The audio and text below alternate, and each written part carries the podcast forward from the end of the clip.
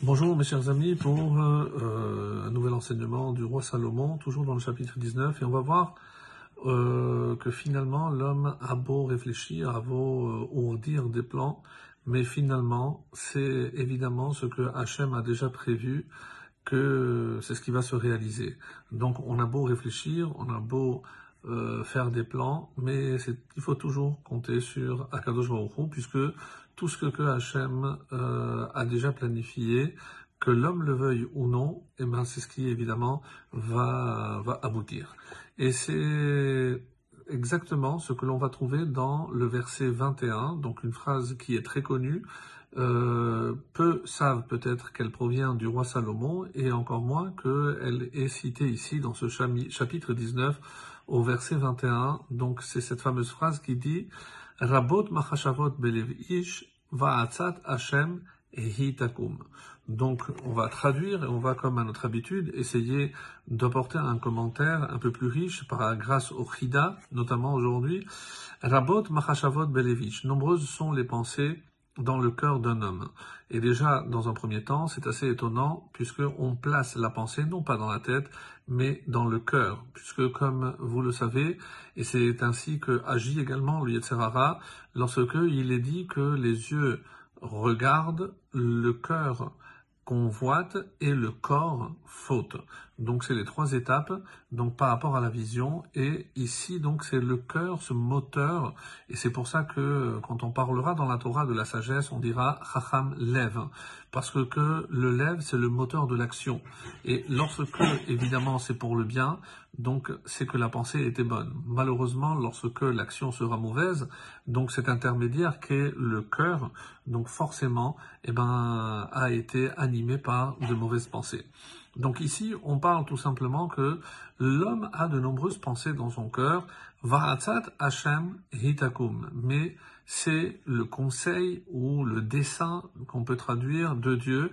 Hitakum, c'est celui qui se réalisera. Donc peu importe les, euh, plans de l'homme, finalement c'est celui d'Akadosh Baruch qui va aboutir. Alors, voilà donc ce que l'on peut dire avec le, le. Le Chida, euh, c'est vrai qu'on se dit, mais qu'est-ce qu'on peut apporter comme commentaire? Le Chida euh, cite un ouvrage peut-être méconnu qui est le Baal et qui nous fait remarquer euh, au niveau des lettres, dans Machashavot Belev Ish, il parle des dernières lettres, ce qu'on appelle en hébreu les Sophé Tevot. Donc ce que je prends ces trois mots et je regarde les dernières lettres, j'ai le Tav, le Bet et le Shin. Si je les mets dans l'ordre, en tout cas en commençant par la dernière jusqu'à la première, j'ai Shin, Bet et Tav, c'est Shabbat. Et qu'est-ce que nous enseigne le Baal HaRokeach Comme Shabbat. Qu'est-ce que c'est Shabbat? Shabbat, on sait que le dibour chol est interdit. Et on ne prête peut-être pas assez attention à cette interdiction qui veut qu'on fasse extrêmement attention à la parole le jour de Shabbat, où évidemment il y a ce qu'on appelle le dibour chol, je ne peux pas faire de plan. Le Shabbat, je ne peux pas parler de choses profanes, de choses que j'ai faites ou des choses que je vais réaliser. Donc on voit ici une allusion, Machashavot par contre, Hirur, c'est-à-dire la pensée de ce que je pourrais faire, Moutar, tant que je ne l'exprime pas verbalement, donc je peux penser et à ce moment-là, je ne suis pas dans l'interdiction. Mais il ne s'arrête pas là. Il va, euh, donc le Chida, voir Hatzat, le mot Hatzat, hein, donc c'est ce qui hitakum, c'est ça ce qui va tenir, qui va se réaliser. Et il remarque que dans le mot Hatzat, donc ces trois lettres, qui sont cette fois-ci les initiales de ce, que, euh, ce dont l'homme a le plus besoin, le Ayin, c'est Anava, Tzadik Tzedaka, c'est par rapport à autrui, et évidemment, le Tav, c'est la Torah.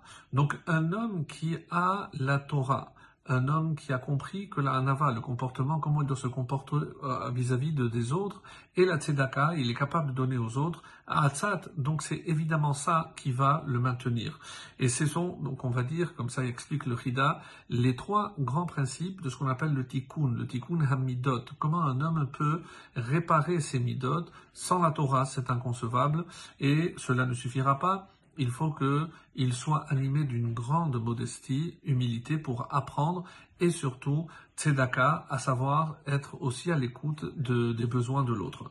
Et il va plus loin, alors il dit hitakum, c'est elle qui va évidemment se réaliser. C'est quoi hi? C'est euh, ce que par rapport à la tzedaka, on apprend dans euh, Yoma euh, Lamedhe 35b que Hillel, il mechayev Aniyim, lorsque c'est un pauvre, même si c'est lui qui a, qui a fauté parce qu'il a, il a volé, eh ben, il rendait coupable le pauvre. Rabbi El Hazar ben Kharsoum Mechayev Ashirim, lui, il rendait coupable les riches. Donc c'est pas parce que c'est un riche qu'il peut tout se permettre. Et Yosef Hatzadik Mechayev Reshahim, Yosef Hatzadik, il rend coupable les Reshahim. Et lorsque je prends le He de Hillel, le Yud de Yosef et le Aleph de El-Hazar, Hi Takum. Je trouve le mot Hi.